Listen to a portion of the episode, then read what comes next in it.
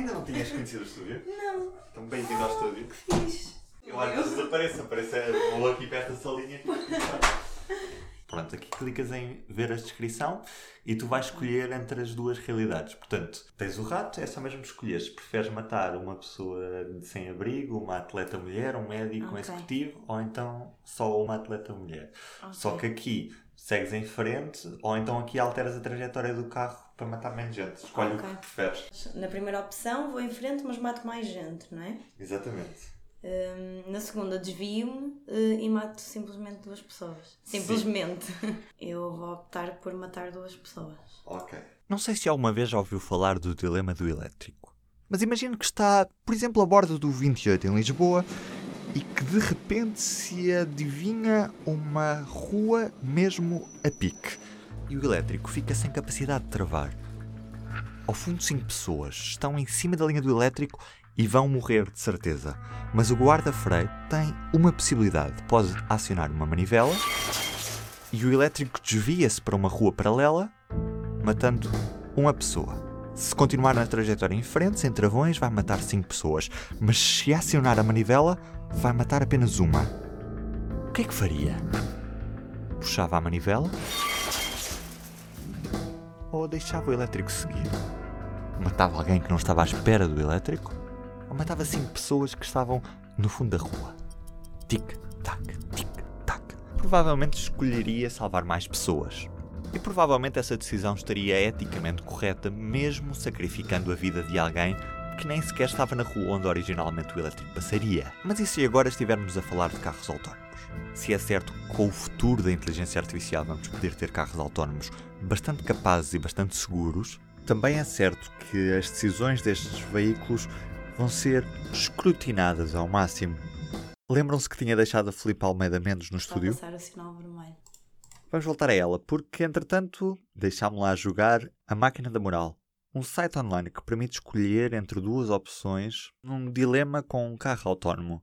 Este site é promovido pelo MIT. Tens duas mulheres e um homem idoso a passar um sinal verde, ou tens duas meninas e um homem a passar um sinal vermelho? Preferes salvar as crianças, mesmo que elas estejam a passar um sinal vermelho, ou preferes salvar quem esteja a passar um sinal verde? Acho que iria preferir salvar as crianças.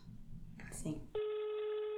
Gestão, bom dia. Estou sim, muito bom dia. Daqui Ruben Martins, jornalista do Jornal Público. Eu tinha uma conversa telefónica marcada com o professor Arlindo Oliveira para esta hora. É possível passar-lhe? Só um bocadinho. Ok, muito obrigado.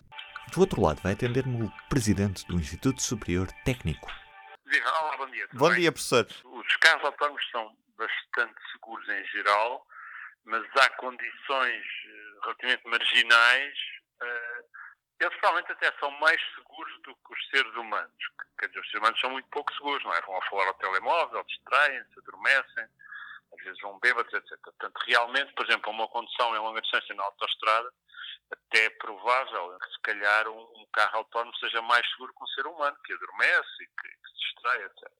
Agora, em condições mais variáveis, que incluem, uma- por exemplo, mais condições de luz, eh, chuva, à noite em estradas sem iluminação, etc., os carros ainda não estão ao nível de serem autónomos. E é por isso que não são. É por isso que, neste momento, os carros são apenas auxiliares de condução e, e o, e o condutor não pode tirar as mãos do volante, etc. Agora, a, a- pergunta, e para dizer a ninguém sabem a resposta, é se daqui a 5 ou 10 anos essas condições difíceis vão também ser dominadas pelo software dos carros, ou se, pelo contrário, vai demorar bastante mais tempo. E, portanto, é relativamente difícil prever agora se vamos atingir um nível de precisão e de competência suficiente para, em poucos anos, termos carros verdadeiramente autónomos, ou basicamente os carros vão ser mais uma espécie de um auxílio para o condutor, que evitam que ele se distraia ou adormeça, mas não têm autonomia total. O professor diz também que a inteligência artificial pode contribuir para o desenvolvimento de uma sociedade mais ética e mais justa. Porquê é que diz isto? Porque estes, estes enviesamentos e estas, estas, estas polarizações que às vezes se observam em determinados casos, elas já existem. Nós, quando contratamos pessoas, as pessoas decidem, já têm polarizações, e às vezes decidem com base em critérios ou, de- ou de- ou de sexo da pessoa, ou da idade da pessoa, etc. As explorações já existem. O facto de elas serem explicitadas num sistema até nos permite, digamos, fazer auditar e perceber melhor estas questões e corrigi-las. Portanto, na, em última análise, este, este, todas estas polarizações não são resultado da utilização de inteligência artificial. Elas já existem na, nas, nas, nas, empresas e nas instituições. Quando os sistemas são, digamos, automatizados, tornam-se mais explícitas e podemos corrigir aquelas que entendemos que devemos corrigir porque são injustas. Que realmente os sistemas não inventam nada, os sistemas não criam polarização por si, os sistemas só baseiam-se no histórico quando aprendem. Os sistemas não podem agravar ainda mais a polarização que existe? Se não houver erros de programação e se não houver erros no sistema de aprendizagem, em princípio não princípio não. Os sistemas reproduzem as polarizações que já existem. Os programas são feitos de acordo com decisões anteriores. Tipicamente reproduzem decisões anteriores. Por exemplo, um sistema que contrata pessoas faz da mesma maneira que outras pessoas que antes contrataram, não é? Pessoas de recursos humanos, um sistema que decide de liberdade condicional toma decisões de acordo com as decisões anteriores, um sistema aprende com comportamentos humanos. Vou matar as pessoas que estão na passadeira. Força. Pronto, e agora vemos aqui os teus resultados. Para ti, a pessoa mais salva são as crianças e a personagem mais morta neste jogo são os animais. Uhum. Salvar o maior número de vidas para ti importa muito, muito mais do que a média. E proteger os passageiros do carro também importa muito. Obrigado. É só isto. E do P24 é tudo por hoje. Eu, Ruben Martins, me despeço. Um abraço e até segunda-feira.